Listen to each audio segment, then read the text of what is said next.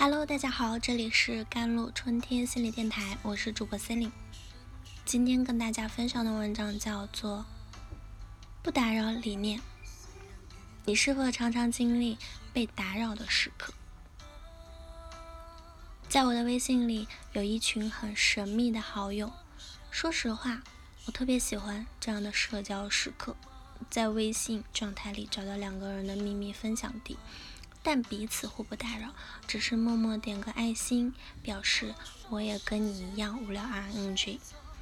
我们彼此都不需要深入的去窥探对方的内心，只是在看到共同状态时，心里会稍作动容，有股莫名的喜悦感，然后感慨一句：不打扰对方的社交，真爽啊！心情大抵是。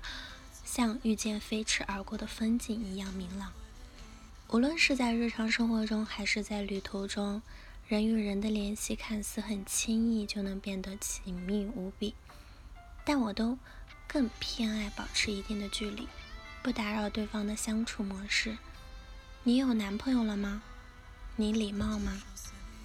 偶尔跟老同学小聚啊，话题的起承转合总能被引向有男朋友了吗？怎么认识的？有房吗？打算什么时候结婚啊？我只能在心里翻个白眼，然后面带微笑，含糊的回答两句，最后躲在角落找个没人的间隙偷摸离开。像这类突然的进攻式的询问社交，还包括：你好像胖了点，多少斤了？现在做什么啊？一个月工资多少啊？买房了吗？周末能去你家玩玩吗？都令人不舒服。但你要是刚见面就问我你的包包好漂亮，哪里买的？那我便能坐下来跟你说三天三夜吧。说白了，打探别人的隐私，只会彼此渐行渐远罢了。倘若互相都能保持着界限感交流，不试图越过对方偷偷画的三八线去打扰对方。那才是我认为和平的相处之道。那男朋友的吸引力法则呢？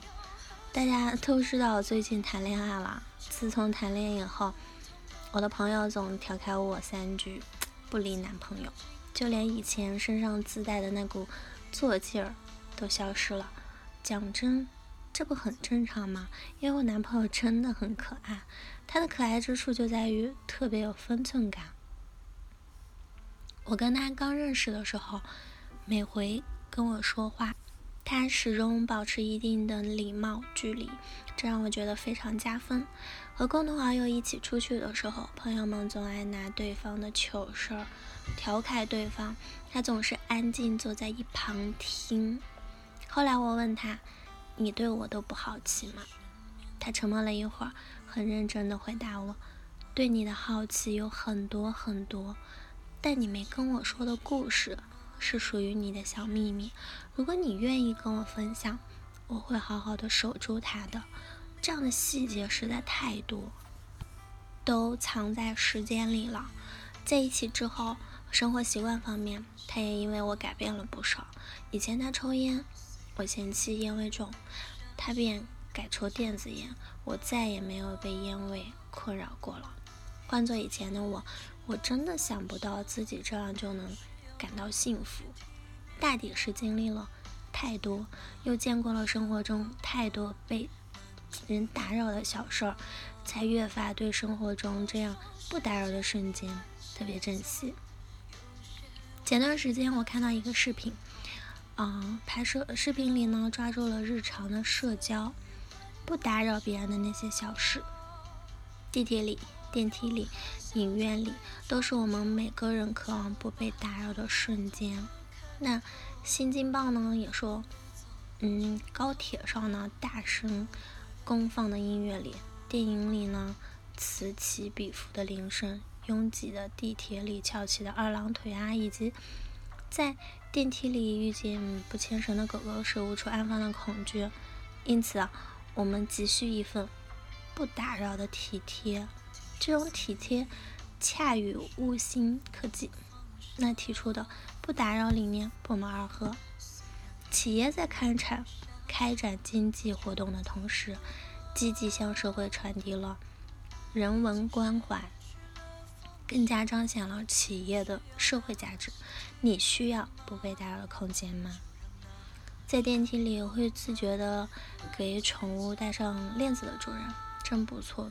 毕竟不是每个人都不害怕狗狗，哪怕是你觉得自家狗狗十分温顺可爱，外出的时候也记得一定要拴好绳子，不打扰每一种恐惧。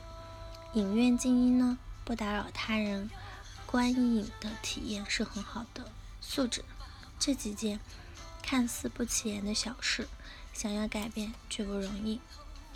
视频的初衷是希望大家在生活的社交中可以选择这类不打扰的方式，让彼此之间更有边界感，也让我们的社会生活更加美好。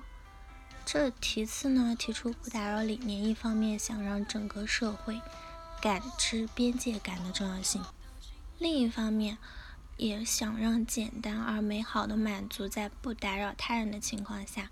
享受自己给自己的小惊喜，传达这样人文关怀和价值观的品牌，更值得肯定。希望每个人都可以成为自己生活的送花人。好了，以上就是今天的节目内容了。咨询请加我的手机微信号：幺三八二二七幺八九九五，我是 c e l i n e 我们下期节目再见。